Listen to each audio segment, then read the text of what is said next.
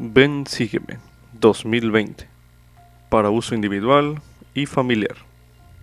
Capítulo 25. Alma. Capítulos 17 al 22. Lección asignada del 22 al 28 de junio de 2020. Titulada Os haré instrumentos en mis manos. Durante su lectura y estudio de Alma, capítulos 17 al 22, anote las impresiones que reciba y actúe en consecuencia. Al hacerlo, mostrará al Señor que está dispuesto o dispuesta a recibir más revelación personal. Anote sus impresiones a continuación. Piense en todas las razones que podrían dar las personas para no querer compartir el Evangelio. No sé lo suficiente, o no estoy seguro o segura de que estén interesados. O quizás, y si los ofendo, tal vez usted haya tenido pensamientos similares en algún momento. Los nefitas tenían una razón adicional para no querer compartir el Evangelio con los lamanitas. Ellos eran un pueblo salvaje, empedernido y feroz, un pueblo que se deleitaba en asesinar a los nefitas. Sin embargo, los hijos de Mosía tenían una razón más fuerte aún por la que sentían que debían compartir el Evangelio con los lamanitas, pues estaban ellos deseosos de que la salvación fuese declarada a toda criatura, porque no podían soportar que alma humana alguna pereciera. El amor que inspiraba a Amón y a sus hermanos puede inspirarle a usted también a compartir el Evangelio con sus familiares, amigos y conocidos, incluso con aquellos que no parezca que vayan a recibirlo. Como subtítulo, a medida que fortalezco mi fe, podré compartir el Evangelio más eficazmente. Esto es correspondiente a Alma, capítulo 17, los versículos del 1 al 4, los cuales se leerán a continuación. Y aconteció que mientras Alma iba viajando hacia el sur, de la tierra de Gedeón a la tierra de Manti, he aquí, para asombro suyo, encontró a los hijos de Mosía, que viajaban hacia la tierra de Saraemla. Estos hijos de Mosía estaban con Alma en la ocasión en que el ángel se le apareció por primera vez. Por tanto, Alma se alegró muchísimo de ver a sus hermanos. Y lo que aumentó más su gozo fue que aún eran sus hermanos en el Señor sí, y se habían fortalecido en el conocimiento de la verdad, porque eran hombres de sano entendimiento, y habían escudriñado diligentemente las escrituras, para conocer la palabra de Dios. Mas esto no es todo, se habían dedicado a mucha oración y ayuno, por tanto, tenían el espíritu de profecía y el espíritu de revelación, y cuando enseñaban, lo hacían con poder y autoridad de Dios y habían estado enseñando la palabra de Dios entre los lamanitas por el espacio de 14 años, y habían logrado mucho éxito en traer a muchos al conocimiento de la verdad. Sí, por el poder de sus palabras muchos fueron traídos ante el altar de Dios para invocar su nombre y confesar sus pecados ante él. ¿Alguna vez usted se ha reunido con viejos amigos y se ha sentido tan feliz como alma al ver que ellos han permanecido firmes en la fe? Medite a continuación. ¿Qué aprende de los hijos de Mosía en cuanto a cómo conservar firme su fe y su compromiso con el Evangelio? Medite brevemente.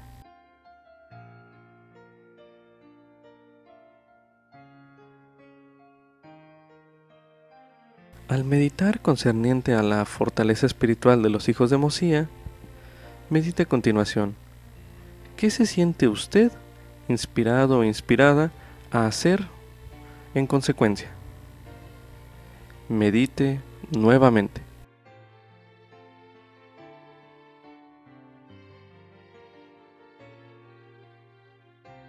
Ahora medite. ¿De qué manera influyó la preparación espiritual de los hijos de Mosía en su obra entre los lamanitas. Medite nuevamente.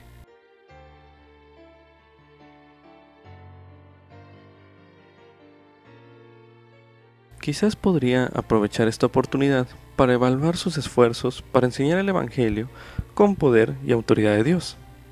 A continuación se recomienda realizar el siguiente ejercicio.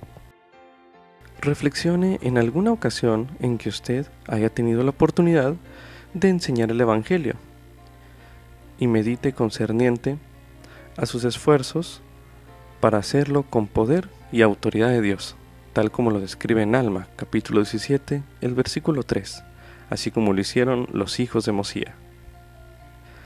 A continuación, coloque pausa al video y relate esta experiencia y medite nuevamente.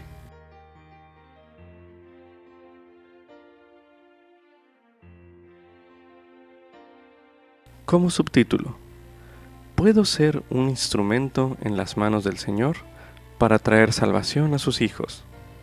Esto es correspondiente a Alma, capítulo 17, los versículos del 6 al 12, los cuales se leerán a continuación. Ahora bien, estos fueron sus viajes. Se despidieron de su padre Mosía en el primer año de los jueces, después de haber rehusado el reino que su padre deseaba conferirles, y que también era la voluntad del pueblo. No obstante, partieron de la tierra de Saraemla y llevaron sus espadas y sus lanzas, sus arcos, sus flechas y sus ondas, e hicieron esto para proveerse de alimento mientras estuvieran en el desierto. Y así partieron por el desierto, con su grupo que habían escogido, para subir a la tierra de Nefi, a predicar la palabra de Dios a los lamanitas. Y sucedió que viajaron muchos días por el desierto, y ayunaron y oraron mucho, para que el Señor concediera que una porción de su espíritu los acompañase y estuviese con ellos, a fin de que fuesen un instrumento en las manos de Dios para llevar a sus hermanos, los lamanitas, si fuese posible, al conocimiento de la verdad, al conocimiento de la depravación de las tradiciones de sus padres, las cuales no eran correctas. Y sucedió que el Señor los visitó con su espíritu y les dijo, Sed consolados. Y fueron consolados. Y les dijo también el Señor, Id entre los lamanitas vuestros hermanos, y estableced mi palabra Empero, seréis pacientes con las congojas y aflicciones, para que les deis buenos ejemplos en mí, y os haré instrumentos en mis manos, para la salvación de muchas almas. Y aconteció que se animaron los corazones de los hijos de Mosía, así como los que estaban con ellos, para ir a los lamanitas a declararles la palabra de Dios. El presidente Thomas S. Monson dijo lo siguiente. Siempre quiero que el Señor sepa que si Él tiene un encargo que deba hacerse, Tom Monson lo hará. Esto es un fragmento descrito en el video en la obra del Señor, la vida de Thomas S. Monson, disponible en churchofjesuschrist.org. Al leer o escuchar Alma capítulo 17, los versículos del 6 al 12 que se leyeron en este bloque de lectura, determine qué hicieron los hijos de Mosía para poder ser instrumentos en las manos de Dios. Medite brevemente.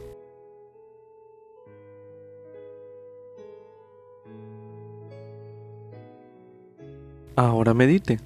¿De qué modo podría usted ser un instrumento en las manos de Dios para bendecir a los demás.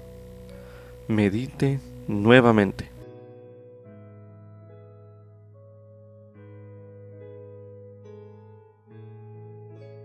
Ahora medite.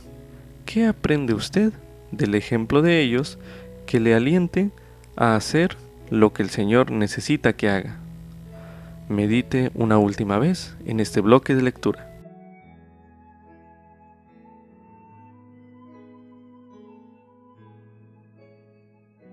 También se recomienda ver el discurso Compartir el Evangelio Restaurado por el elder Dalin H. Oaks, en aquel entonces del Quórum de los Dos Apóstoles, pronunciado en la Conferencia General de octubre de 2016, el cual escucharemos a continuación. Hacia el final de su ministerio terrenal, nuestro Salvador Jesucristo mandó a sus discípulos. Por tanto, id y haced discípulos a todas las naciones, e id por todo el mundo y predicad el Evangelio a toda criatura. Todo cristiano está bajo esos mandatos de compartir el Evangelio con todos, a lo cual muchos llaman la Gran Comisión. Como dijo el elder Anderson en la sesión de la mañana, los santos de los últimos días están entre los más comprometidos a esta gran responsabilidad. Deberían estarlo porque todos sabemos que Dios ama a todos sus hijos y que en estos últimos días Él ha restaurado conocimiento y poder adicionales de vital importancia a fin de bendecirlos. El Salvador nos enseñó a amar a todos como hermanos y hermanas. Y honramos esa enseñanza al compartir el testimonio y el mensaje del Evangelio restaurado entre todas las naciones, lenguas, tribus y pueblos. Eso es parte fundamental de lo que significa ser santo de los últimos días y lo consideramos como un privilegio que nos llena de gozo. ¿Qué podría llenarnos más de gozo que compartir las verdades de la eternidad con los hijos de Dios?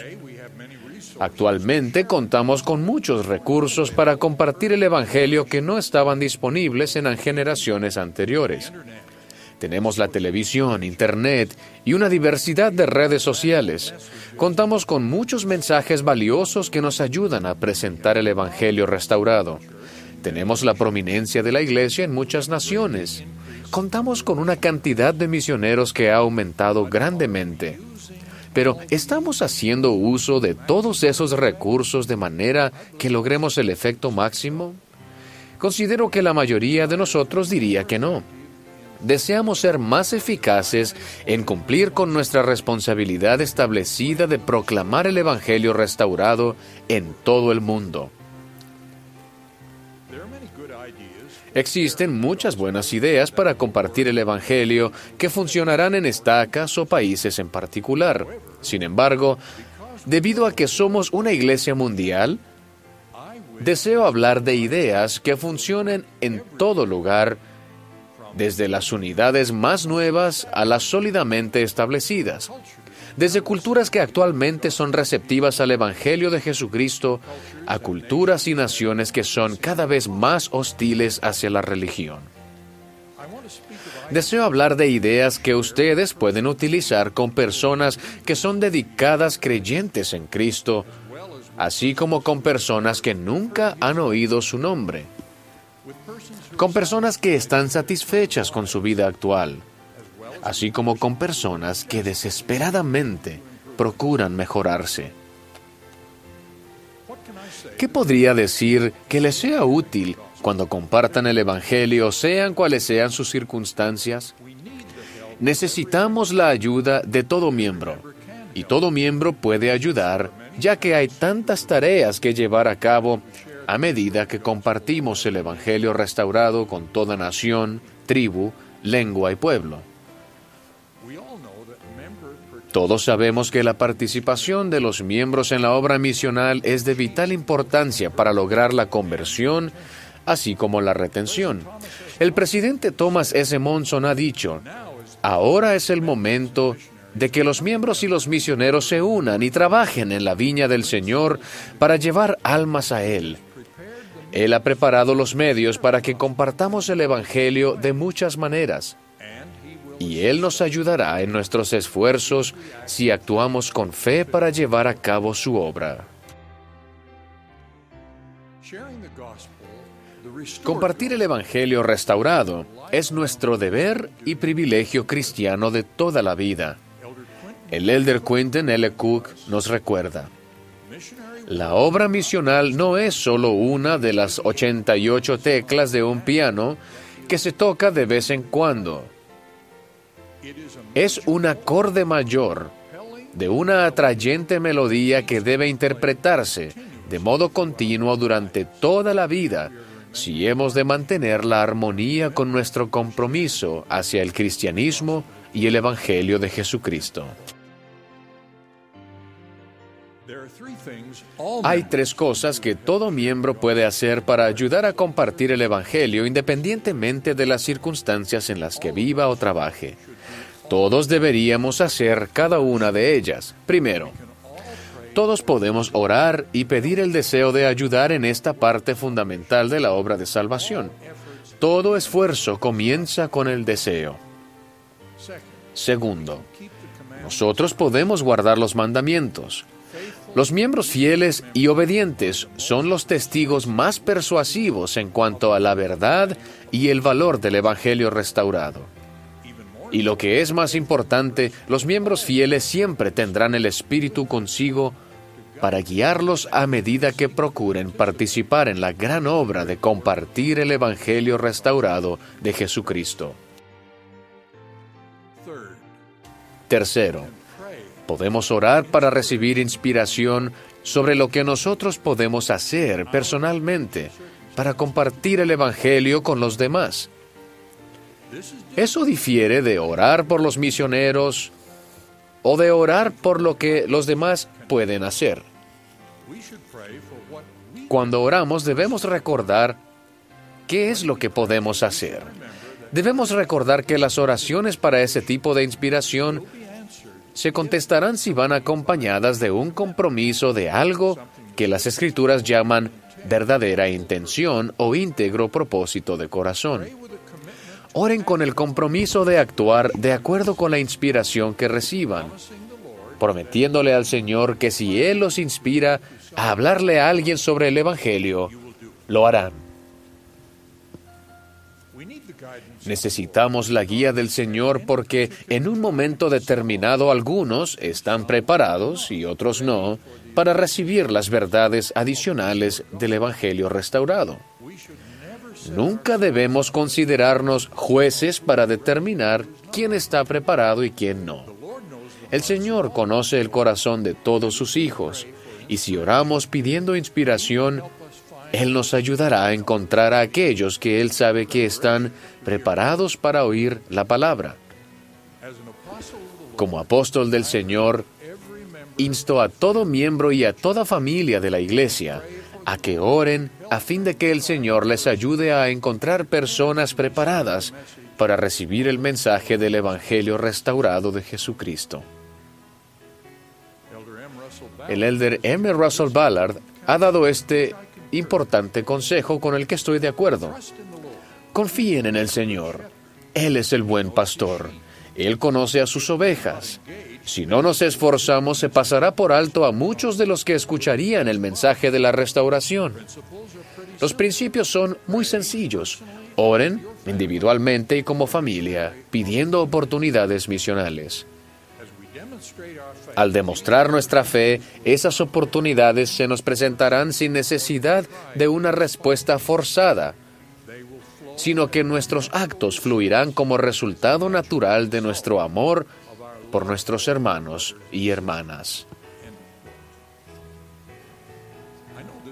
Sé que esto es verdad. Y agrego mi promesa de que con fe en la ayuda del Señor seremos guiados, inspirados y encontraremos gran gozo en esta eternamente importante obra de amor. Llegaremos a entender que el éxito en compartir el Evangelio consiste en invitar a las personas con amor y con la genuina intención de ayudarles, sin importar cuál sea su respuesta. Aquí hay otras cosas que podemos hacer para compartir el Evangelio eficazmente. Uno, recordemos que las personas aprenden cuando están listas para aprender, no cuando nosotros estamos listos para enseñarles. En lo que nosotros nos interesamos, como las importantes enseñanzas doctrinales de la Iglesia restaurada, generalmente no es en lo que los demás se interesan. Las otras personas por lo general quieren los resultados de la doctrina, no la doctrina en sí. A medida que observan o perciben los efectos del Evangelio restaurado de Jesucristo en nuestra vida, sienten el Espíritu y comienzan a interesarse en la doctrina. Quizás también se interesen cuando estén buscando mayor felicidad. cercanía a Dios o una mejor comprensión del propósito de la vida. Por tanto, con prudencia y con espíritu de oración debemos procurar discernimiento en cuanto a la manera de preguntar sobre el interés que alguna persona tenga. Esto dependerá de varias cosas, tales como las circunstancias de la persona y nuestra relación con ella o él. Ese es un buen tema a tratar en los consejos, quórums y sociedades de socorro. 2. Cuando hablemos con los demás, debemos recordar que una invitación a aprender más sobre Jesucristo y su Evangelio es preferible a una invitación a aprender más en cuanto a nuestra iglesia. Deseamos que las personas se conviertan al Evangelio. Los sentimientos en cuanto a nuestra iglesia se producen tras la conversión a Jesucristo. Esa es la función del libro de Mormón. No la preceden. Muchos que confían, que desconfían de las iglesias, tienen sin embargo amor por el Salvador. Hay que poner las cosas importantes en primer lugar. 3. Cuando procuremos presentar el Evangelio restaurado, debemos hacerlo de maneras que sean genuinas y demuestren amor e interés por la persona. Eso ocurre cuando estamos tratando de ayudar a los demás con problemas que ellos hayan identificado o cuando estemos trabajando con ellos en actividades de servicio comunitarios tales como aliviar el sufrimiento, atender a los pobres o mejorar la calidad de vida de los demás. 4. Nuestros esfuerzos por compartir el Evangelio no deben limitarse a nuestro círculo de amigos y colegas. Durante los Juegos Olímpicos nos enteramos de un taxista sud en Río de Janeiro que llevaba consigo ejemplares del libro de Mormón en siete idiomas diferentes los cuales entregaba a los que lo aceptaran. Se denominó a sí mismo el misionero taxista. Dijo, las calles de Río de Janeiro son mi campo misional. Clayton Christensen, cuya experiencia como miembro misionero es impresionante, indica que a lo largo de los últimos 20 años hemos observado que no hay ninguna correlación entre la estrechez de una relación y la probabilidad de que una persona se interese en aprender sobre el Evangelio. 5. Los obispados de barrio pueden planificar una reunión sacramental especial a la que se inste a los miembros a llevar personas interesadas. Los miembros del barrio dudarían menos en llevar a sus conocidos a una reunión de ese tipo, ya que tendrán mayor seguridad de que el contenido de la reunión se planificaría bien a fin de generar interés y representar bien a la iglesia. 6.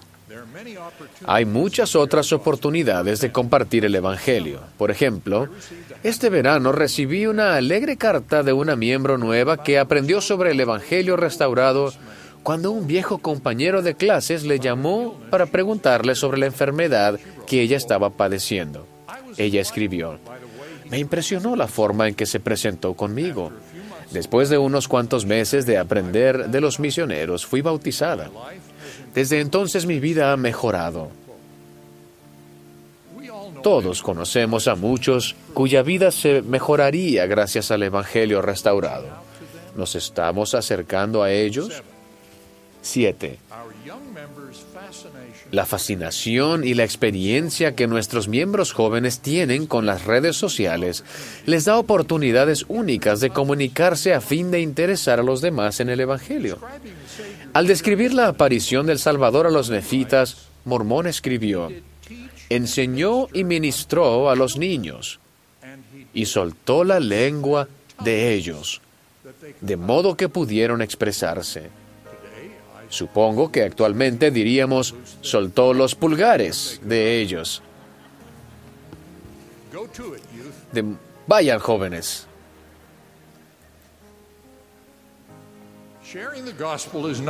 Compartir el Evangelio no es una carga, sino un gozo. Lo que llamamos la obra misional de los miembros no es un programa, sino una actitud de amor y participación para ayudar a los demás. Es también una oportunidad de ser testigos de lo que sentimos en cuanto al Evangelio restaurado del Salvador. Como dijo el elder Ballard, la evidencia más significativa de nuestra conversión y de la forma en que nos sentimos con respecto al Evangelio en nuestra vida es el deseo que tengamos de compartirlo con los demás. Testifico que Jesucristo es la luz y la vida del mundo. Su Evangelio restaurado nos ilumina el camino en la vida terrenal. Su expiación nos da la seguridad de la vida después de la muerte y la fortaleza para perseverar hacia la inmortalidad.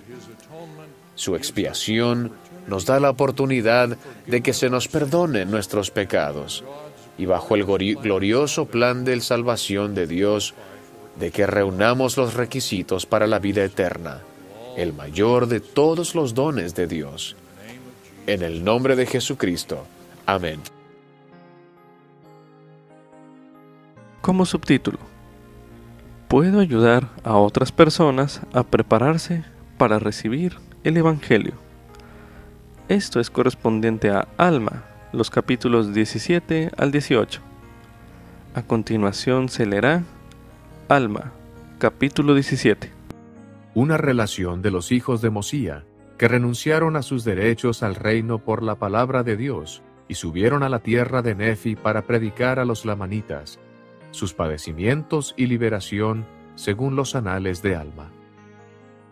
Y aconteció que mientras Alma iba viajando hacia el sur, de la tierra de Gedeón a la tierra de Manti, he aquí, para asombro suyo, encontró a los hijos de Mosía que viajaban hacia la tierra de Saraemla. Estos hijos de Mosía estaban con Alma en la ocasión en que el ángel se le apareció por primera vez. Por tanto, Alma se alegró muchísimo de ver a sus hermanos. Y lo que aumentó más su gozo fue que aún eran sus hermanos en el Señor. Sí, y se habían fortalecido en el conocimiento de la verdad, porque eran hombres de sano entendimiento, y habían escudriñado diligentemente las escrituras para conocer la palabra de Dios. Mas esto no es todo, se habían dedicado a mucha oración y ayuno, por tanto, tenían el espíritu de profecía y el espíritu de revelación, y cuando enseñaban lo hacían con poder y autoridad de Dios y habían estado enseñando la palabra de Dios entre los lamanitas por el espacio de catorce años, y habían logrado mucho éxito en traer a muchos al conocimiento de la verdad. Sí, por el poder de sus palabras muchos fueron traídos ante el altar de Dios para invocar su nombre y confesar sus pecados ante Él. Y estas son las circunstancias que los acompañaron en sus viajes, pues pasaron muchas aflicciones, padecieron mucho, tanto corporal como mentalmente, tal como hambre, sed, fatiga, y también se esforzaron mucho en el espíritu. Ahora bien, estos fueron sus viajes. Se despidieron de su padre Mosía en el primer año de los jueces, después de haber rehusado el reino que su padre deseaba conferirles, y que también era la voluntad del pueblo. No obstante, partieron de la tierra de Saraemla, y llevaron sus espadas y sus lanzas, sus arcos, sus flechas y sus ondas, e hicieron esto para proveerse de alimento mientras estuvieran en el desierto. Y así partieron para el desierto, con su grupo que habían escogido, para subir a la tierra de Nefi a predicar la palabra de Dios a los lamanitas. Y sucedió que viajaron muchos días por el desierto, y ayunaron y oraron mucho para que el Señor concediera que una porción de su espíritu los acompañase y estuviese con ellos, a fin de que fuesen un instrumento en las manos de Dios para llevar a sus hermanos los lamanitas, si posible fuese, al conocimiento de la verdad, al conocimiento de la depravación de las tradiciones de sus padres, las cuales no eran correctas. Y sucedió que el Señor los visitó con su espíritu, y les dijo, Sed consolados, y fueron consolados. Y les dijo también el Señor, Id entre los lamanitas, vuestros hermanos, y estableced mi palabra, Empero seréis pacientes en las congojas y aflicciones, para que les deis buenos ejemplos en mí, y os haré instrumentos en mis manos, para la salvación de muchas almas. Y aconteció que se animaron los corazones de los hijos de Mosía, así como los que estaban con ellos, para ir a los lamanitas a declararles la palabra de Dios. Y sucedió que cuando hubieron llegado a las fronteras de la tierra de los lamanitas, se separaron unos de otros, confiando en el Señor en que se volverían a reunir al fin de su cosecha, porque creían que la obra que habían emprendido era grande. Y ciertamente era grande, porque habían emprendido la predicación de la palabra de Dios a un pueblo salvaje, empedernido y feroz, un pueblo que se deleitaba en asesinar a los nefitas, y en robarles y despojarlos, y tenían el corazón puesto en las riquezas, o sea, en el oro, y en la plata y las piedras preciosas. Sí, además procuraban posesionarse de estas cosas, asesinando y despojando, para no tener que trabajar por ellas con sus propias manos. De modo que eran un pueblo muy indolente. Muchos de ellos adoraban ídolos, y la maldición de Dios había caído sobre ellos a causa de las tradiciones de sus padres. Sin embargo, las promesas del Señor se extendían a ellos mediante las condiciones del arrepentimiento.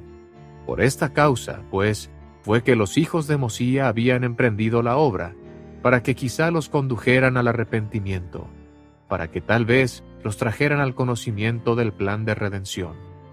De manera que se separaron unos de otros, y fueron entre ellos, cada uno a solas, según la palabra y poder de Dios que le era concedido.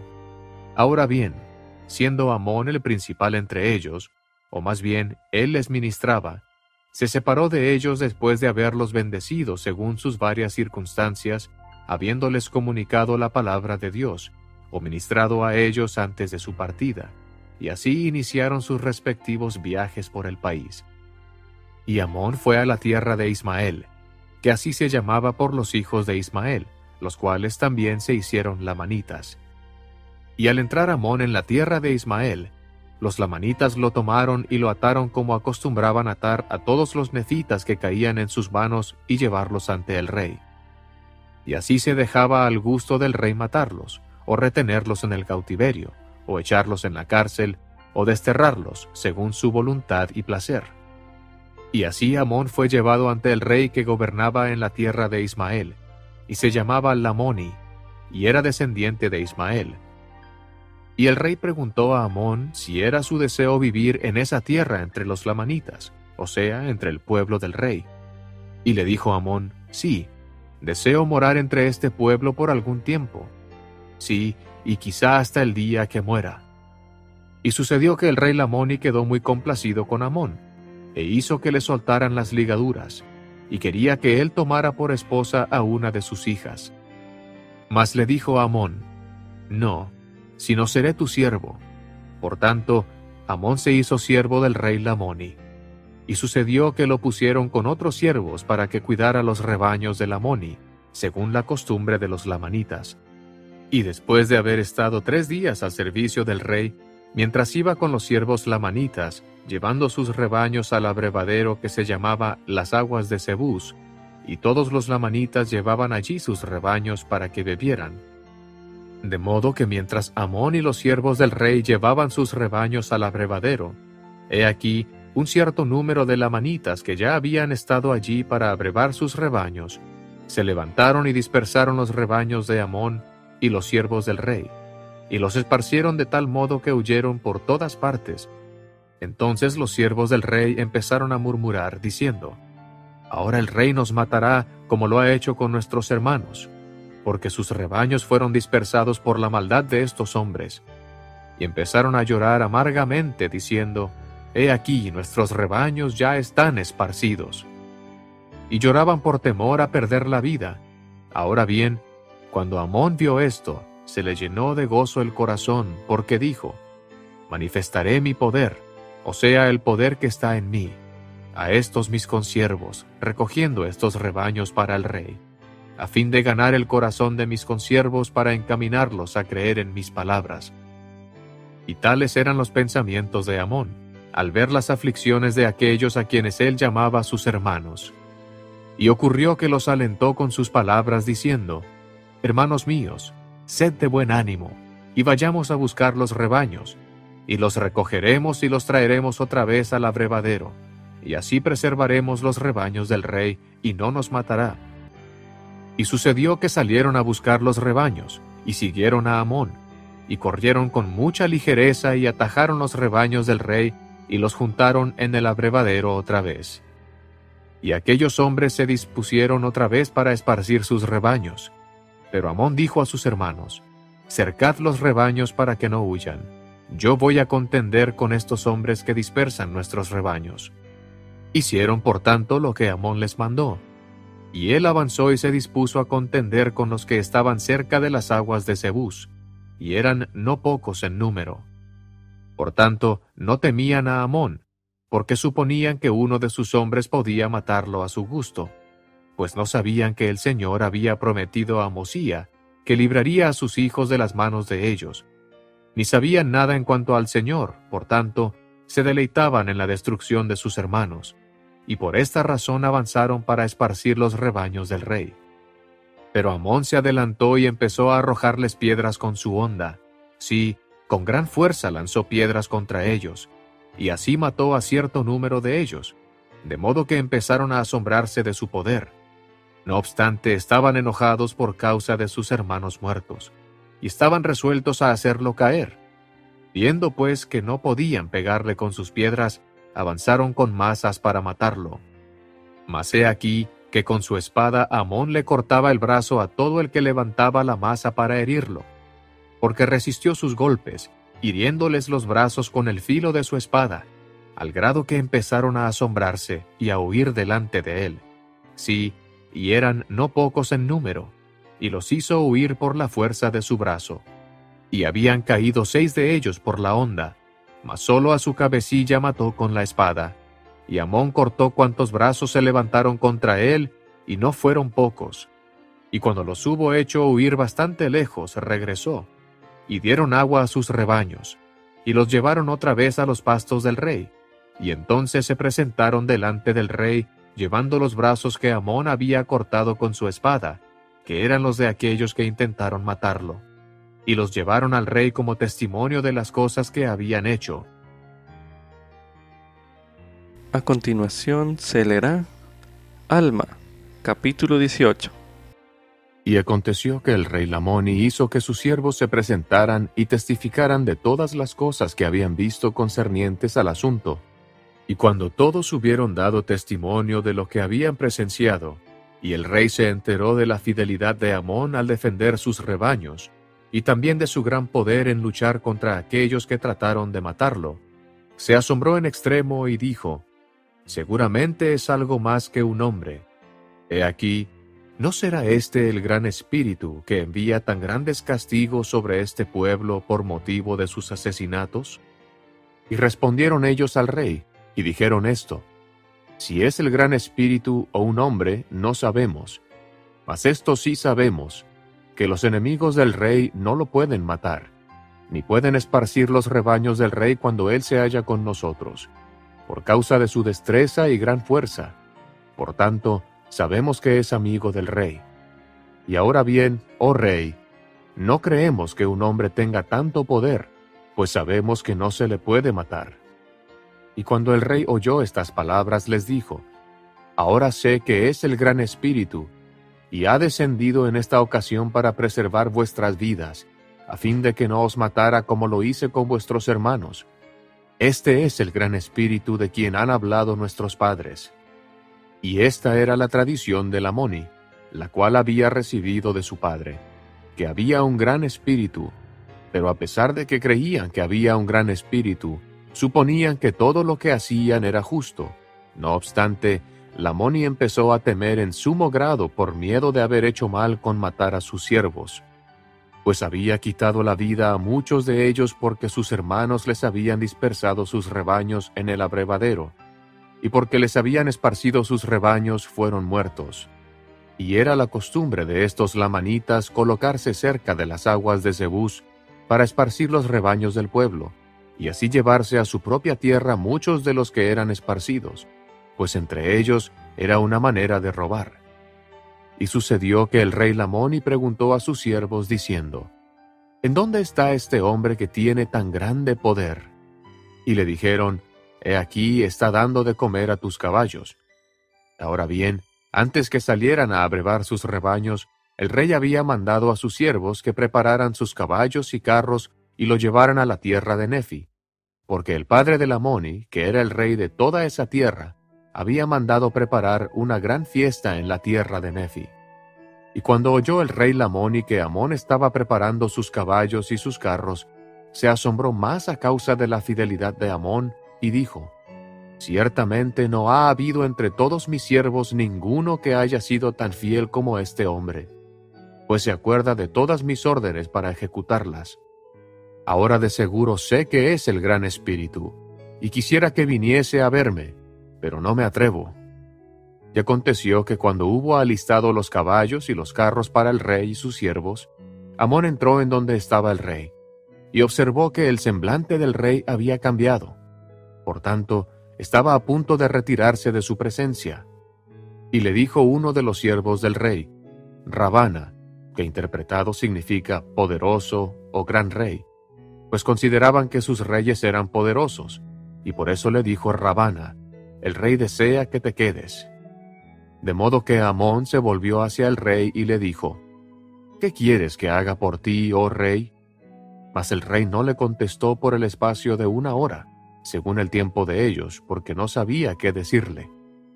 Y sucedió que Amón le dijo otra vez, ¿Qué deseas de mí? Mas el rey no le contestó. Y aconteció que Amón, estando lleno del Espíritu de Dios, percibió los pensamientos del rey, y le dijo, ¿Es porque has oído que defendí a tus siervos y tus rebaños, y maté a siete de sus hermanos con la honda y con la espada, y les corté los brazos a otros a fin de defender tus rebaños y tus siervos? He aquí, ¿es esto lo que causa tu asombro? Yo te digo, ¿a qué se debe que te maravilles tanto? He aquí, soy un hombre, y soy tu siervo. Por tanto, cualquier cosa que desees que sea justa, yo la haré. Y cuando el rey hubo oído estas palabras, se maravilló de nuevo, porque vio que Amón podía discernir sus pensamientos. Mas no obstante, el rey Lamoni abrió su boca y le dijo, ¿Quién eres? ¿Eres tú ese gran espíritu que sabe todas las cosas? Le respondió Amón, y dijo, No lo soy. Y dijo el rey, ¿Cómo sabes los pensamientos de mi corazón? Puedes hablar sin temor y decirme concerniente a estas cosas. Y dime también, ¿Con qué poder mataste y cortaste los brazos a mis hermanos que esparcieron mis rebaños? Ahora bien, si me explicas concerniente a estas cosas, te daré cuanto deseares, y si necesario fuere, te protegeré con mis ejércitos, pero sé que eres más poderoso que todos ellos. No obstante, te concederé cuanto de mí desees. Entonces Amón, siendo prudente pero sin malicia, dijo a Lamoni, ¿Escucharás mis palabras si te digo mediante qué poder hago estas cosas? Esto es lo que de ti deseo. Y le respondió el rey, y dijo, Sí, creeré todas tus palabras. Y así ingeniosamente lo comprometió.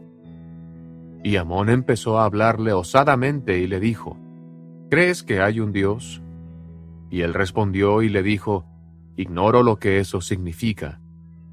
Y entonces dijo Amón, ¿Crees tú que existe un gran espíritu? Y él contestó, Sí. Y dijo Amón, Este es Dios. Y dijo de nuevo Amón, ¿crees que este gran espíritu, que es Dios, creó todas las cosas que hay en el cielo y en la tierra? Y él dijo, Sí, creo que ha creado todas las cosas que hay sobre la tierra, mas no sé de los cielos. Y le dijo Amón, el cielo es un lugar donde moran Dios y todos sus santos ángeles. Y el rey Lamoni dijo, ¿Está por encima de la tierra? Y dijo Amón, sí, y su mirada está sobre todos los hijos de los hombres, y conoce todos los pensamientos e intenciones del corazón, porque por su mano todos fueron creados desde el principio. Y dijo el rey Lamoni, Creo todas estas cosas que has hablado. ¿Eres enviado por Dios? Y Amón le dijo, Soy un hombre, y en el principio el hombre fue creado a imagen de Dios. Y su Santo Espíritu me ha llamado para enseñar estas cosas a los de este pueblo, a fin de que lleguen al conocimiento de lo que es justo y verdadero. Y mora en mí parte de ese Espíritu, el cual me da conocimiento y también poder, de conformidad con mi fe y mis deseos que están en Dios. Y cuando Amón hubo dicho estas palabras, empezó por la creación del mundo y también la creación de Adán, y le declaró todas las cosas concernientes a la caída del hombre, y le repitió y explicó los anales y las santas escrituras del pueblo, las cuales los profetas habían declarado, aún hasta la época en que su padre Ley salió de Jerusalén. Y también les relató, porque se dirigía al rey y a sus siervos, todos los viajes de sus padres por el desierto, y todos sus padecimientos de hambre y sed y sus afanes, etc. Y les refirió también concerniente a las rebeliones de Lamán y Lemuel y los hijos de Ismael, sí, les relató todas sus rebeliones, y les explicó todos los anales y las escrituras, desde la época en que Ley salió de Jerusalén hasta entonces. Mas eso no es todo, porque les explicó el plan de redención que fue preparado desde la fundación del mundo, y también les hizo saber concerniente a la venida de Cristo, y les dio a conocer todas las obras del Señor. Y sucedió que después que hubo dicho todas estas cosas, y las explicó al rey, éste creyó todas sus palabras. Y empezó a clamar al Señor diciendo, Oh Señor, ten misericordia, según tu abundante misericordia que has tenido para con el pueblo de Nefi, tenla para mí y mi pueblo. Y cuando hubo dicho esto, cayó a tierra como si estuviera muerto. Y aconteció que sus siervos lo levantaron y lo llevaron a su esposa, y lo tendieron sobre una cama, y permaneció como si estuviera muerto por el espacio de dos días y dos noches. Y su esposa y sus hijos e hijas lloraron por él según la costumbre de los lamanitas, lamentando en extremo su pérdida. El rey Lamoni era un líder de un pueblo salvaje, empedernido y feroz. Sin embargo, él logró vencer la tradición de muchos años y aceptó el Evangelio de Jesucristo. Al leer cómo se relacionó Amón con Lamoni, fíjese en lo que Amón hizo que puede haber ayudado a Lamoni a estar más receptivo a su mensaje. Si recibe usted algunas ideas de lo que puede hacer para compartir el Evangelio con otras personas, escriba esas impresiones. También le resultará útil marcar o señalar las verdades que Amón enseñó a Lamoni y las verdades que Aarón enseñó al padre de Lamoni. Para dar énfasis a este punto, se releerá Alma, capítulo 18, los versículos del 24 al 39, y se le pide poner atención a aquellas verdades que Amón enseñó al rey Lamoni. A continuación se leerá Alma, capítulo 18, los versículos del 24 al 39, que dice lo siguiente. Y Amón empezó a hablarle osadamente y le dijo, ¿Crees que hay un Dios? Y él respondió y le dijo, Ignoro lo que eso significa. Y entonces dijo Amón, ¿Crees tú que existe un gran espíritu? Y él contestó, Sí. Y dijo Amón, Este es Dios. Y dijo de nuevo Amón, ¿crees que este gran espíritu que es Dios creó todas las cosas que hay en el cielo y en la tierra? Y él dijo, Sí, creo que ha creado todas las cosas que hay sobre la tierra, mas no sé de los cielos. Y le dijo Amón, el cielo es un lugar donde moran Dios y todos sus santos ángeles. Y el rey Lamoni dijo, ¿está por encima de la tierra? Y dijo Amón, sí, y su mirada está sobre todos los hijos de los hombres, y conoce todos los pensamientos e intenciones del corazón, porque por su mano todos fueron creados desde el principio. Y dijo el rey Lamoni, Creo todas estas cosas que has hablado. ¿Eres enviado por Dios? Y Amón le dijo, Soy un hombre, y en el principio el hombre fue creado a imagen de Dios, y su Santo Espíritu me ha llamado para enseñar estas cosas a los de este pueblo, a fin de que lleguen al conocimiento de lo que es justo y verdadero. Y mora en mí parte de ese Espíritu, el cual me da conocimiento, y también poder de conformidad con mi fe y mis deseos que están en Dios. Y cuando Amón hubo dicho estas palabras, empezó por la creación del mundo, y también la creación de Adán, y le declaró todas las cosas concernientes a la caída del hombre. Y le repitió, y explicó los anales y las santas escrituras del pueblo, las cuales los profetas habían declarado aún hasta la época en que su padre Leí salió de Jerusalén. Y también les relató, porque se dirigía al rey y a sus siervos, todos los viajes de sus padres por el desierto, y todos sus padecimientos de hambre y sed, y sus afanes, etc. Y les refirió también concerniente a las rebeliones de Lamán y Lemuel, y los hijos de Ismael. Sí, les relató todas sus rebeliones, y les explicó todos los anales y las escrituras desde la época en que leí salió de Jerusalén hasta entonces. Mas eso no es todo, porque les explicó el plan de redención, que fue preparado desde la fundación del mundo, y también les hizo saber concerniente a la venida de Cristo, y les dio a conocer todas las obras del Señor.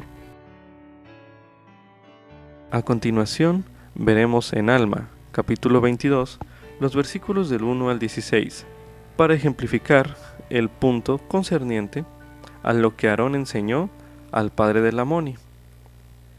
Y se le pide destacar aquellas verdades que enseñó Aarón al padre de Lamoni, en estos versículos que vamos a leer a continuación.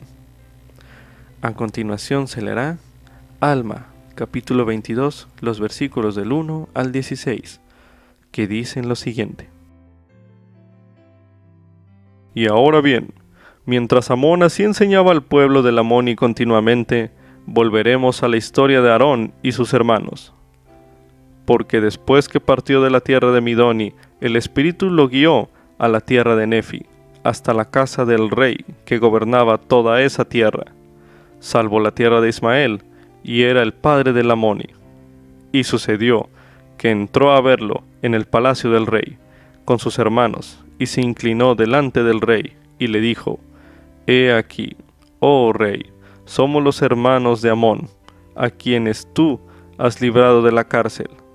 Y ahora, oh rey, si tú nos concedes la vida, seremos tus siervos.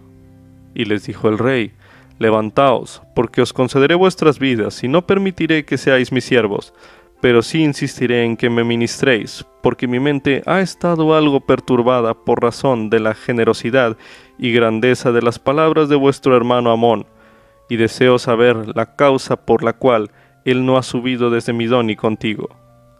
Y Aarón dijo al rey, He aquí, el Espíritu del Señor lo ha llamado a otra parte, ha ido a la tierra de Ismael a instruir al pueblo de Lamoni. Luego el rey les dijo, ¿Qué es esto que habéis dicho concerniente al Espíritu del Señor? He aquí, esto es lo que me turba. Y además, ¿qué significa esto que Amón dijo? Si os arrepentís seréis salvos, y si no os arrepentís, seréis desechados en el postrer día. Y Aarón le respondió y le dijo, ¿crees que hay un Dios? Y le dijo el rey, sé que los amalequitas dicen que hay un Dios, y les he concedido que edifiquen santuarios a fin de que se reúnan para adorarlo. Y si ahora tú dices que hay un Dios, he aquí, yo creeré. Y cuando Aarón oyó esto, su corazón empezó a regocijarse y dijo, He aquí, ciertamente como tú vives, oh rey, hay un Dios. Y dijo el rey, ¿Es Dios aquel gran espíritu que trajo a nuestros padres de la tierra de Jerusalén? Y Aarón le dijo, Sí, él es el gran espíritu, y Él ha creado todas las cosas tanto en el cielo como en la tierra. ¿Crees esto? Y dijo el rey, Sí, creo que el gran espíritu creó todas las cosas, y deseo que me informes concerniente a todas estas cosas, y creeré tus palabras. Y aconteció que al ver que el rey creería sus palabras, Aarón empezó por la creación de Adán, leyendo al rey las escrituras, de cómo creó Dios al hombre a su propia imagen, y que Dios le dio mandamientos, y que a causa de la transgresión el hombre había caído. Y Aarón le explicó las escrituras desde la creación de Adán, exponiéndole la caída del hombre y su estado carnal, y también el plan de redención que fue preparado desde la fundación del mundo, por medio de Cristo, para cuantos quisieran creer en su nombre. Y en vista de que el hombre había caído, éste no podía merecer nada de sí mismo, mas los padecimientos y muerte de Cristo expían sus pecados mediante la fe y el arrepentimiento, etc. Y que Él quebranta las ligaduras de la muerte para arrebatarle la victoria a la tumba, y que el aguijón de la muerte sea consumido en la esperanza de gloria. Y Aarón le explicó todas estas cosas al rey. Y aconteció que después que Aarón le hubo explicado estas cosas, dijo el rey, ¿Qué haré para lograr esta vida eterna de que has hablado? Sí, ¿qué haré para nacer de Dios, desarraigando de mi pecho este espíritu inicuo y recibir el Espíritu de Dios para que sea lleno de gozo y no sea desechado en el postrer día? He aquí, dijo él, daré cuanto poseo. Sí, abandonaré mi reino a fin de recibir este gran gozo. Mas Aarón le dijo, si tú deseáis esto, si te arrodillas delante de Dios, sí, si te arrepientes de todos tus pecados y te postras ante Dios e invocas con fe su nombre, creyendo que recibirás, entonces obtendrás la esperanza que deseas. Medite a continuación. ¿Qué le enseñan estos versículos acerca de las verdades que puede compartir con los demás para ayudarles a buscar un testimonio del Evangelio. Medite una última vez en este bloque de lectura. Como subtítulo, mi testimonio puede tener una influencia de gran trascendencia. Esto es correspondiente a Alma, los capítulos del 18 al 22. El capítulo 18 de Alma ya se leyó con anterioridad en el bloque de lectura pasado. A continuación se leerá Alma, capítulo 19. Y sucedió que después de dos días y dos noches estaban ya para llevar su cuerpo y ponerlo en un sepulcro que habían hecho con el fin de sepultar a sus muertos. Y la reina, habiendo oído de la fama de Amón, le mandó decir que deseaba que él fuera a verla y ocurrió que Amón hizo lo que se le mandó, y entró a ver a la reina y le preguntó qué deseaba que él hiciera. Y le dijo ella, Los siervos de mi marido me han hecho saber que eres un profeta de un Dios santo, y que tienes el poder de hacer muchas obras grandes en su nombre. Por tanto, si tal es el caso, quisiera que fueses a ver a mi marido, porque ha estado tendido en su cama por el espacio de dos días y dos noches, y dicen algunos que no está muerto, pero otros afirman que está muerto y que hiede, y que debería ser sepultado. Mas según mi parecer, no hiede. Y esto era lo que Amón deseaba, pues sabía que el rey Lamoni se hallaba bajo el poder de Dios. Sabía que el oscuro velo de incredulidad se estaba disipando de su mente, y la luz que iluminaba su mente, que era la luz de la gloria de Dios, que era una maravillosa luz de su bondad, Sí, esta luz había infundido tal gozo en su alma, que la nube de obscuridad se había desvanecido, y la luz de la vida sempiterna se había encendido dentro de su alma. Sí, sabía que esto había dominado el cuerpo natural del rey, y que había sido transportado en Dios. Por tanto, esto que la reina le solicitó era lo único que él deseaba. Así pues, entró para ver al rey según lo que la reina había deseado de él, y vio al rey, y supo que no estaba muerto. Y dijo a la reina, No está muerto, sino que duerme en Dios, y mañana se levantará otra vez. Por tanto, no lo enterréis. Y le dijo Amón, ¿Crees tú esto? Y ella le dijo, No tengo más testimonio que tu palabra y la palabra de nuestros siervos. No obstante, creo que se hará según lo que has dicho. Y le dijo Amón, Bendita eres por tu fe excepcional. Y te digo, mujer, que nunca ha habido tan grande fe entre todo el pueblo nefita. Y sucedió que ella veló cerca de la cama de su marido, desde ese momento hasta la hora del día siguiente que Amón había señalado para que él se levantara. Y sucedió que se levantó, según las palabras de Amón, y al levantarse extendió la mano hacia la mujer y le dijo, Bendito sea el nombre de Dios, y bendita eres tú, porque ciertamente como tú vives, he aquí, he visto a mi Redentor, y vendrá y nacerá de una mujer, y redimirá a todo ser humano que crea en su nombre. Y cuando hubo dicho estas palabras, se le hinchió el corazón, y cayó otra vez de gozo, y cayó también la reina dominada por el Espíritu. Y viendo Amón que el Espíritu del Señor se derramaba según sus oraciones sobre los lamanitas, sus hermanos, que habían sido la causa de tanta tristeza entre los nefitas, o sea, entre todo el pueblo de Dios, por motivo de sus iniquidades y de sus tradiciones, cayó él de rodillas y empezó a derramar su alma en oración y acción de gracias a Dios por lo que había hecho por sus hermanos. Y también cayó dominado de gozo, de modo que los tres habían caído a tierra. Ahora bien, cuando los siervos del rey vieron que habían caído, empezaron también a clamar a Dios, porque el temor del Señor se había apoderado de ellos también, pues eran los que se habían presentado delante del rey y le habían testificado del gran poder de Amón. Y sucedió que invocaron con ahínco el nombre del Señor, hasta que todos hubieron caído a tierra, salvo una mujer lamanita cuyo nombre era Abish, la cual se había convertido al Señor muchos años antes a causa de una notable visión de su padre. De modo que se había convertido al Señor, y nunca lo había dado a conocer. Por tanto, cuando vio que todos los siervos de Amoni habían caído a tierra, y que también su ama, la reina, y el rey y Amón se hallaban caídos en el suelo, supo que era el poder de Dios, y pensando que esa oportunidad de hacer saber a la gente lo que había sucedido entre ellos, y que el contemplar aquella escena los haría creer en el poder de Dios, corrió, pues, de casa en casa, haciéndolo saber al pueblo. Y empezaron a juntarse en la casa del rey, y vino una multitud, y para su asombro vieron caídos en tierra al rey y a la reina y sus siervos, y todos yacían allí como si estuvieran muertos.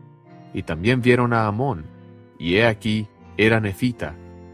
Y comenzó la gente a murmurar entre sí, diciendo algunos que era un gran mal que había caído sobre ellos o sobre el rey y su casa, porque él había permitido que el nefita permaneciera en la tierra. Mas otros los reprendieron diciendo, El rey ha traído este mal sobre su casa porque mató a sus siervos cuyos rebaños habían sido dispersados en las aguas de Zebús. Y también los reprendieron aquellos hombres que habían estado en las aguas de Cebús y habían esparcido los rebaños que pertenecían al rey, porque estaban enfurecidos con Amón a causa del número de sus hermanos que él había matado en las aguas de Cebús, mientras defendía los rebaños del rey.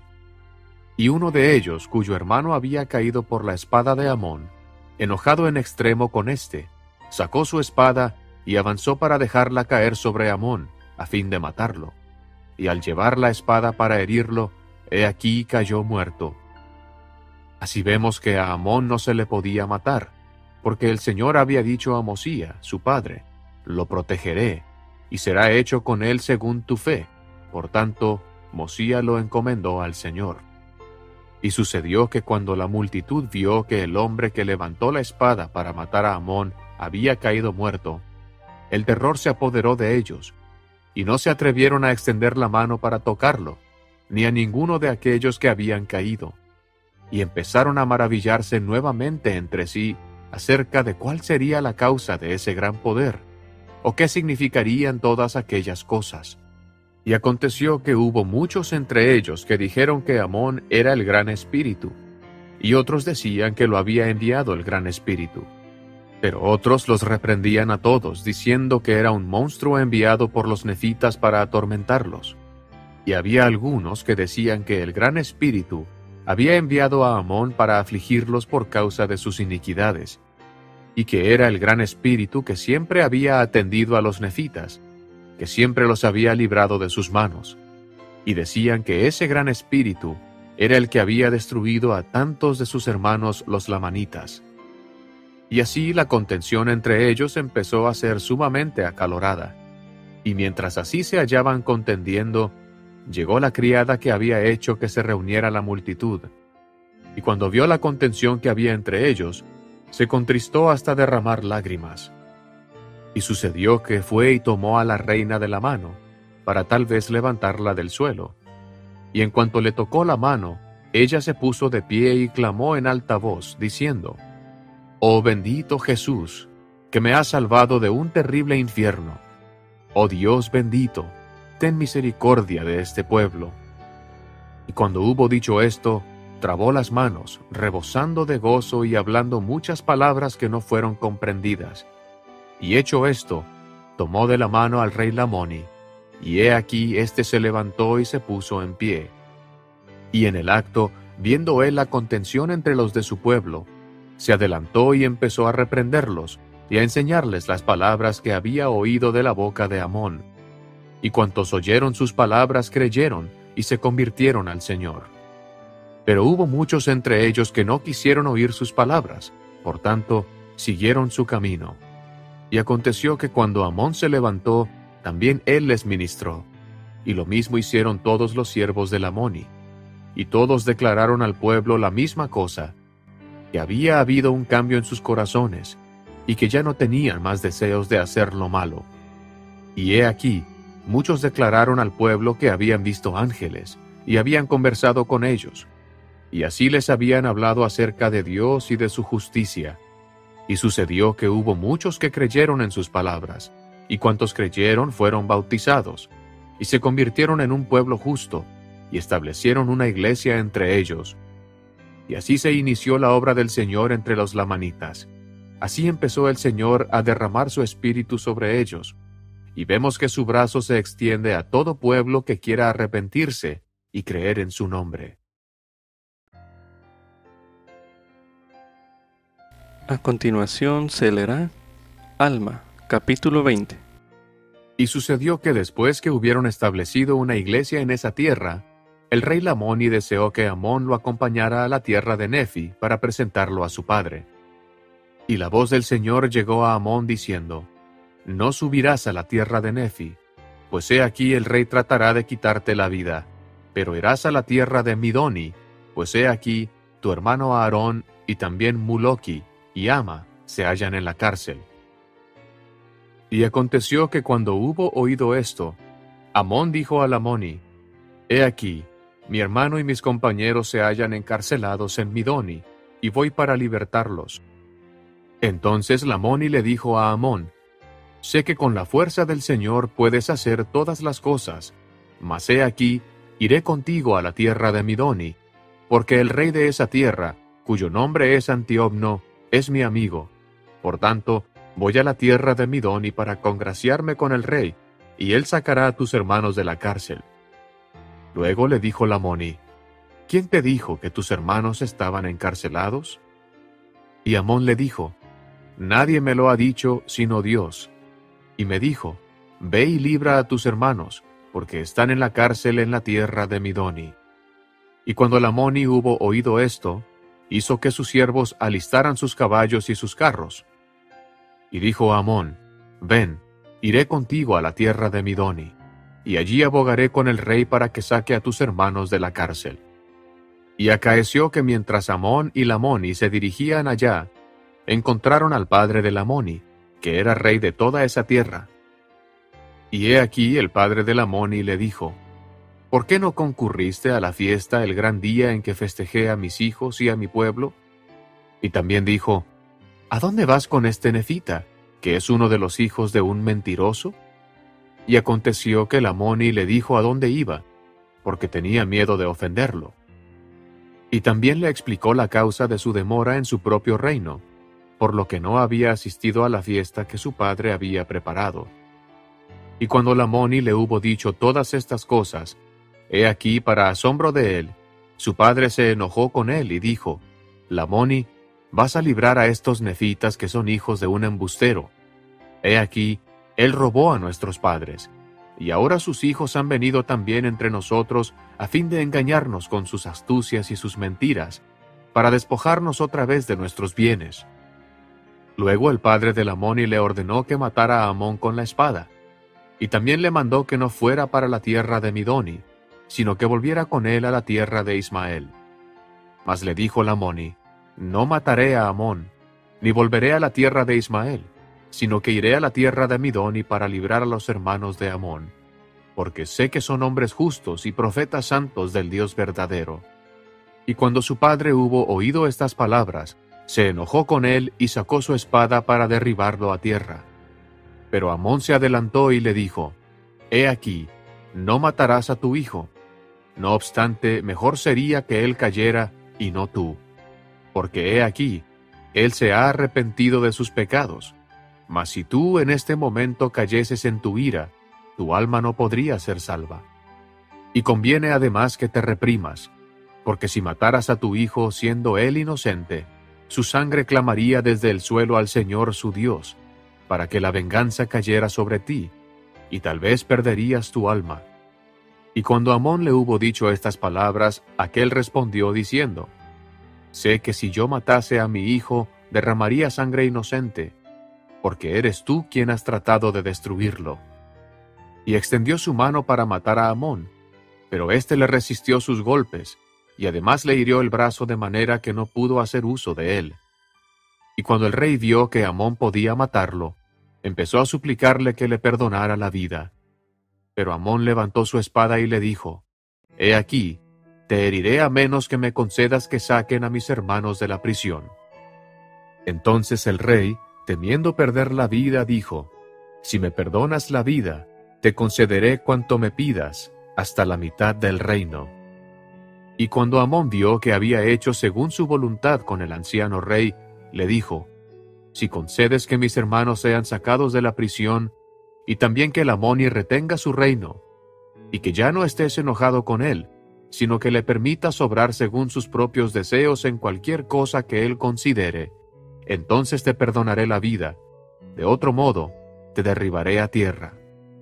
Y cuando Amón hubo dicho estas palabras, empezó el rey a alegrarse a causa de su vida. Y cuando vio que Amón no tenía ningún deseo de destruirlo, y cuando vio también el gran amor que tenía por su hijo Lamoni, se asombró en sumo grado y dijo, Porque todo lo que has deseado es que libre a tus hermanos y permita que mi hijo Lamoni retenga su reino. He aquí, te concederé que mi hijo retenga su reino desde ahora y para siempre, y no lo gobernaré más. Y te concederé también que tus hermanos sean sacados de la cárcel, y que tú y tus hermanos vengáis a verme en mi reino, porque tendré muchos deseos de verte. Pues el rey estaba sumamente asombrado de las palabras que Amón había hablado, así como de las palabras que había hablado su hijo Lamoni. Por tanto, estaba deseoso de aprenderlas. Y aconteció que Amón y Lamoni prosiguieron su viaje hacia la tierra de Midoni. Y Lamoni halló gracia a los ojos del rey de esa tierra. Por tanto, sacaron de la prisión a los hermanos de Amón. Y cuando Amón los vio, se entristeció mucho, porque he aquí, se hallaban desnudos y tenían la piel sumamente excoriada, por haber estado atados con fuertes cuerdas, y también habían padecido hambre, sed, y toda clase de aflicciones. Sin embargo, fueron pacientes en todos sus sufrimientos pues resultó que fue su suerte haber caído en manos de gente más obstinada y más dura de cerviz. Por tanto, no quisieron hacer caso de sus palabras, y los habían expulsado, y los habían golpeado, y echado de casa en casa y de lugar en lugar hasta que llegaron a la tierra de Midoni. Y allí los aprehendieron y echaron en la cárcel, y los ataron con fuertes cuerdas, y los tuvieron encarcelados muchos días, y fueron librados por Lamoni y Amón.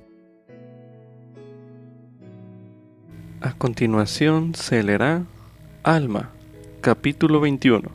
Una relación de la predicación de Aarón y Muloki y sus compañeros entre los lamanitas.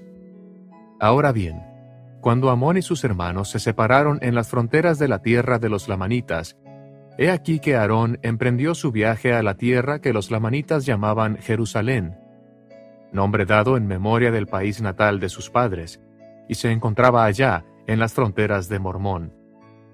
Y los lamanitas, los amalequitas y el pueblo de Amulón habían edificado una gran ciudad que se llamaba Jerusalén.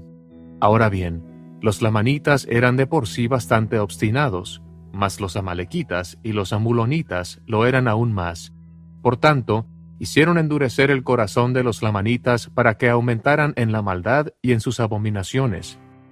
Y sucedió que Aarón llegó a la ciudad de Jerusalén, y primero empezó a predicar a los amalequitas, y comenzó a predicarles en sus sinagogas, pues habían edificado sinagogas según la orden de los neores, porque muchos de los amalequitas y de los amulonitas pertenecían a la orden de los neores. Por tanto, al entrar Aarón en una de sus sinagogas para predicar a la gente, y mientras les estaba hablando, he aquí se levantó una malequita y empezó a contender con él, diciendo, ¿Qué es eso que has testificado? ¿Has visto tú a un ángel? ¿Por qué a nosotros no se nos aparecen ángeles? He aquí, ¿no es esta gente tan buena como la tuya? También dices que a menos que nos arrepintamos, pereceremos. ¿Cómo es que sabes tú el pensamiento e intención de nuestros corazones? ¿Cómo sabes que tenemos de qué arrepentirnos? ¿Cómo sabes que no somos un pueblo justo? He aquí, hemos edificado santuarios, y nos reunimos para adorar a Dios. Creemos, por cierto, que Dios salvará a todos los hombres. Entonces le dijo a Aarón, ¿Crees que el Hijo de Dios vendrá para redimir al género humano de sus pecados? Y le dijo el hombre, No creemos que sepas tal cosa. No creemos en estas insensatas tradiciones. No creemos que tú sepas de cosas futuras, ni tampoco creemos que tus padres ni nuestros padres supieron concerniente a las cosas que hablaron, de lo que está por venir. Y Aarón empezó a explicarles las escrituras concernientes a la venida de Cristo y también la resurrección de los muertos, y que no habría redención para la humanidad, salvo que fuese por la muerte y padecimientos de Cristo y la expiación de su sangre. Y aconteció que al empezar a explicarles estas cosas, se enojaron con él, y empezaron a hacerle burla, y no quisieron escuchar las palabras que hablaba. Por tanto, cuando vio que no querían oír sus palabras, salió de la sinagoga y llegó a una aldea que se llamaba Ani Anti, y allí encontró a Muloki, predicándoles la palabra, y también a Ama y sus hermanos, y contendieron con muchos sobre la palabra.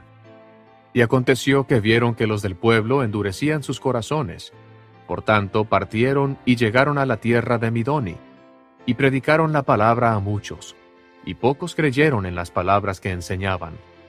Sin embargo, Aarón y cierto número de sus hermanos fueron aprehendidos y encarcelados, y los demás huyeron de la tierra de Midoni a las regiones inmediatas. Y los que fueron encarcelados padecieron muchas cosas, y fueron librados por la intervención de Lamoni y Amón, y fueron alimentados y vestidos. Y salieron otra vez para declarar la palabra, y así fueron librados de la cárcel por primera vez, y así habían padecido. E iban por donde quiera que los guiaba el Espíritu del Señor predicando la palabra de Dios en toda sinagoga de los amalequitas, o en toda asamblea de los lamanitas, en donde los admitían.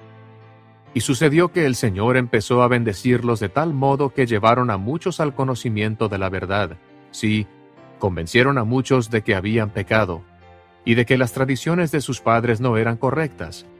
Y aconteció que Amón y Lamoni volvieron de la tierra de Midoni a la tierra de Ismael, que era la tierra de su herencia.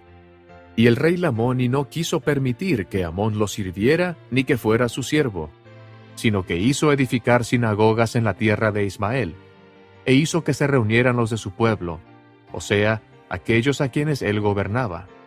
Y se regocijó en ellos y les enseñó muchas cosas, y también les declaró que eran un pueblo que se hallaba bajo la autoridad de él, y que eran un pueblo libre, que se hallaban libres de las opresiones del rey, su padre, porque su padre le había concedido que gobernara al pueblo que se hallaba en la tierra de Ismael y en toda la región circunvecina. Y también les declaró que gozarían de la libertad de adorar al Señor su Dios según sus deseos, en cualquier lugar en que estuvieran, si éste se encontraba en la tierra que estaba bajo la autoridad del rey Lamoni.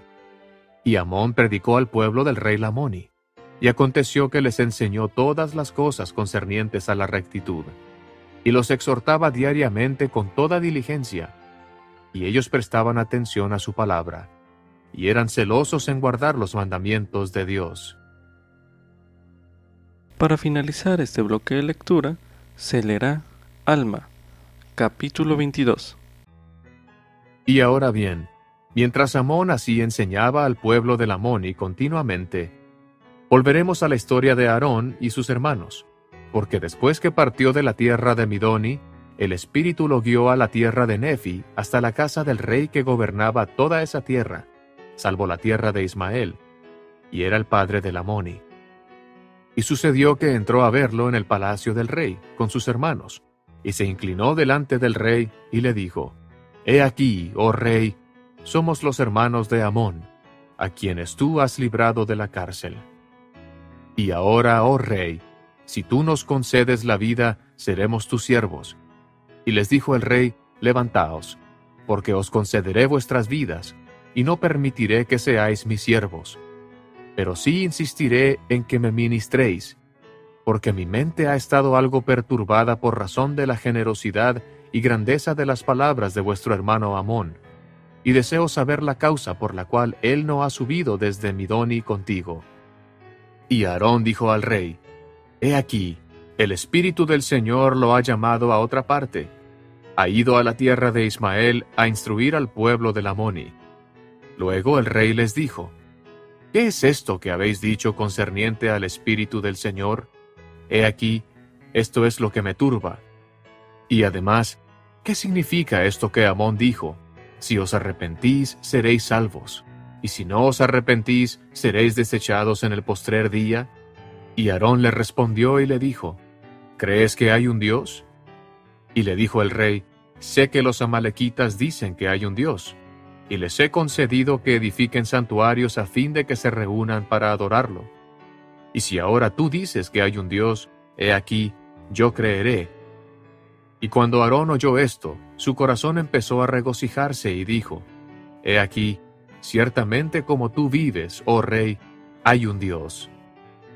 Y dijo el rey, ¿Es Dios aquel gran espíritu que trajo a nuestros padres de la tierra de Jerusalén? Y Aarón le dijo, Sí, Él es ese gran espíritu y Él ha creado todas las cosas tanto en el cielo como en la tierra. ¿Crees esto? Y dijo él, Sí, creo que el Gran Espíritu creó todas las cosas, y deseo que me informes concerniente a todas estas cosas, y creeré tus palabras.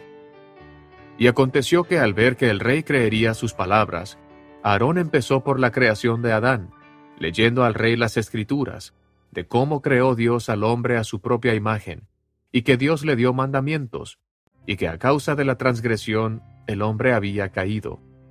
Y Aarón le explicó las escrituras, desde la creación de Adán, exponiéndole la caída del hombre y su estado carnal, y también el plan de redención que fue preparado desde la fundación del mundo, por medio de Cristo, para cuantos quisieran creer en su nombre.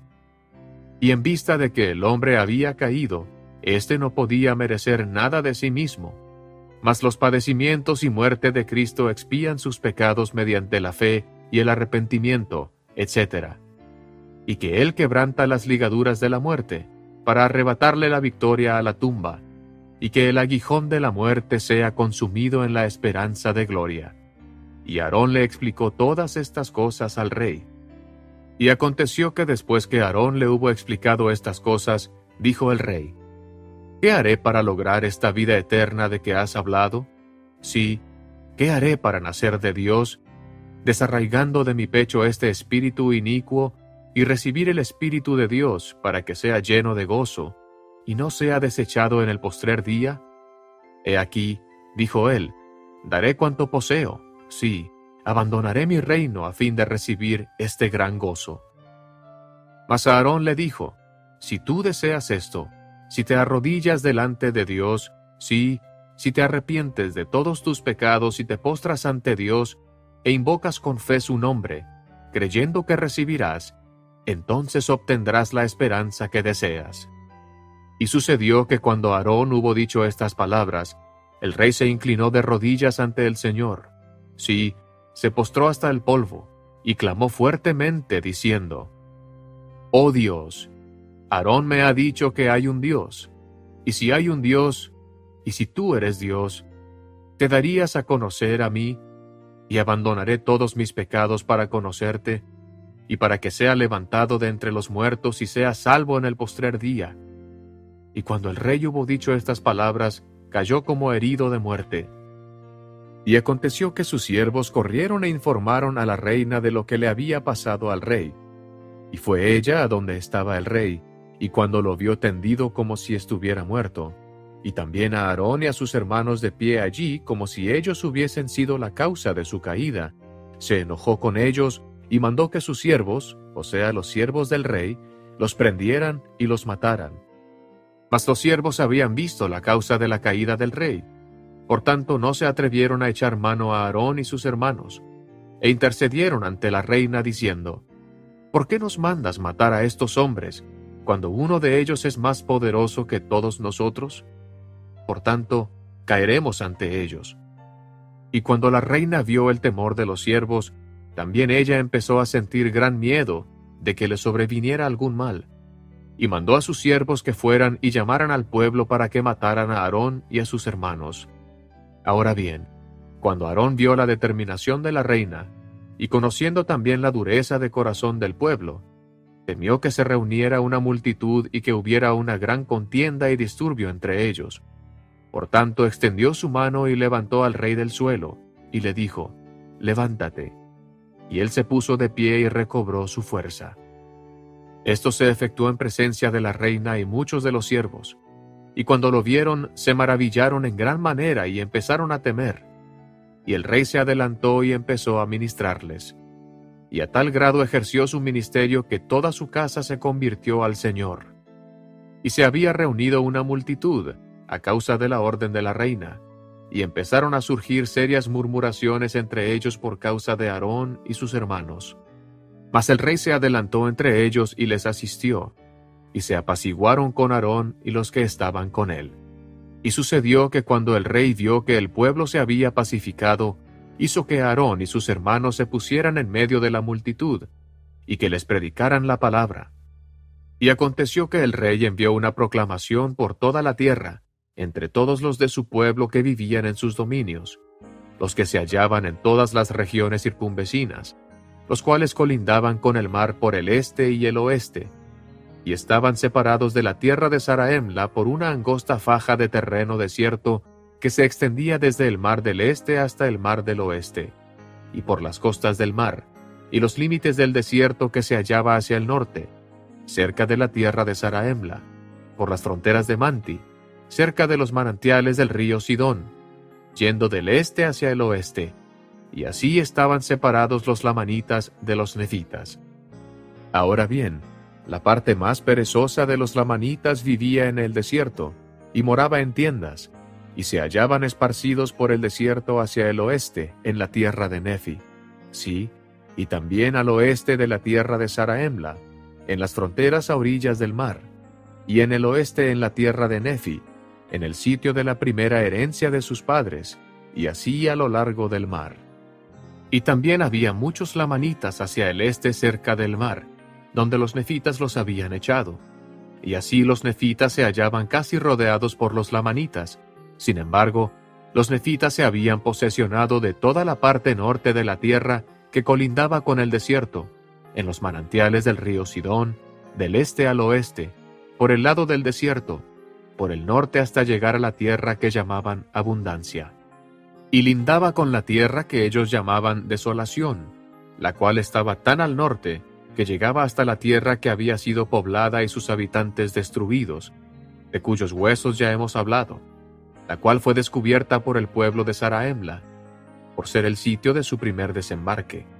Y de allí llegaron hasta el desierto del sur, de modo que a la tierra hacia el norte se la llamó desolación, y a la tierra hacia el sur se la llamó abundancia, que es la tierra que está llena de toda clase de animales silvestres, parte de los cuales habían llegado de la tierra del norte en busca de alimento.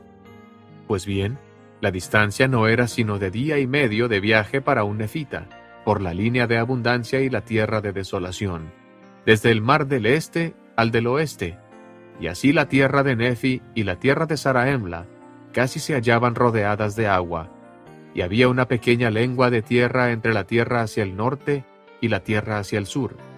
Y sucedió que los nefitas habían poblado la tierra de abundancia, desde el mar del este hasta el del oeste, Y así los nefitas en su sabiduría habían cercado con sus guardias y ejércitos a los lamanitas por el sur, para que de ese modo no tuvieran más posesiones en el norte, y así no pudieran invadir la tierra hacia el norte. Por tanto, los lamanitas no podían tener más posesiones sino en la tierra de Nefi, y en el desierto que la rodeaba. Así que en esto fueron prudentes los nefitas, pues como los lamanitas eran sus enemigos, así no los acometerían por todos lados, y también tendrían un país donde refugiarse según sus deseos. Y ahora, después de haber dicho esto, vuelvo a la historia de Amón y Aarón, Obner e Imni y sus hermanos. Aunque leemos en las escrituras relatos de conversión con episodios dramáticos, en su esencia se trata de personas que tuvieron la valentía de hablar y compartir su testimonio con los demás.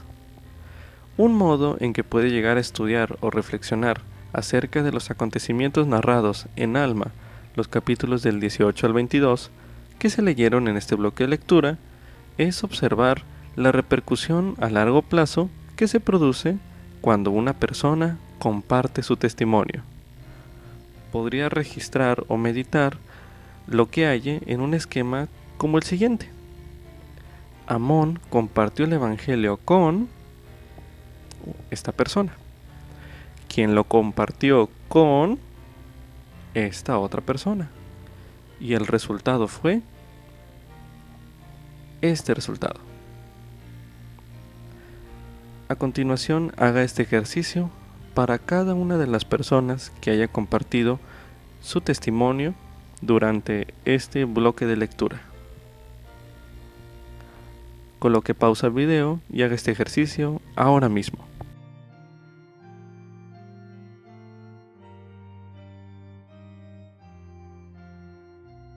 Como subtítulo, El brazo del Señor se extiende hacia mí cuando me arrepiento. Esto es correspondiente a Alma, capítulo 19, el versículo 36, donde se menciona. Y así se inició la obra del Señor entre los lamanitas. Así empezó el Señor a derramar su espíritu sobre ellos. Y vemos que su brazo se extiende a todo pueblo que quiera arrepentirse y creer en su nombre. Al concluir el relato de la conversión de Lamoni, Mormón enseñó algo importante acerca del carácter del Señor. Medite a continuación.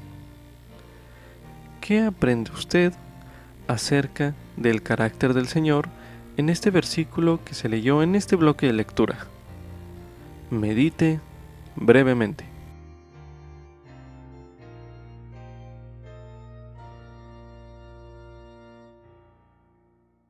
Ahora medite.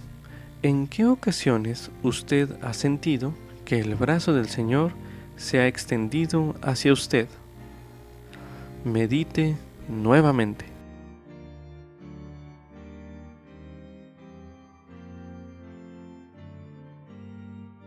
Para finalizar, medite en lo siguiente. ¿Cómo puede usted ayudar a las personas que ama a sentir la misericordia del Señor? medite una última vez en este bloque de lectura.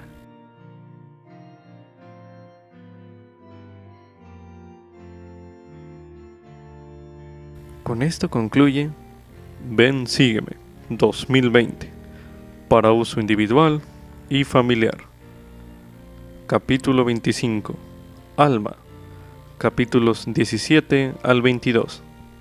Lección asignada del 22 al 28 de junio de 2020, titulada Os haré instrumentos en mis manos.